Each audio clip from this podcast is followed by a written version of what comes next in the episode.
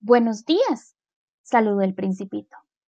Buenos días, contestó el comerciante. Era un comerciante de píldoras perfeccionadas que quitan la sed. Se toma una por semana y ya no se sienten ganas de beber. ¿Por qué vendes eso? preguntó el principito. Porque con esto se economiza mucho tiempo. Según el cálculo hecho por los expertos, se ahorra 53 minutos por semana. ¿Y qué se hace con esos 53 minutos? Lo que cada uno quiere. Si yo dispusiera de 53 minutos, pensó el principito, caminaría suavemente hacia una fuente.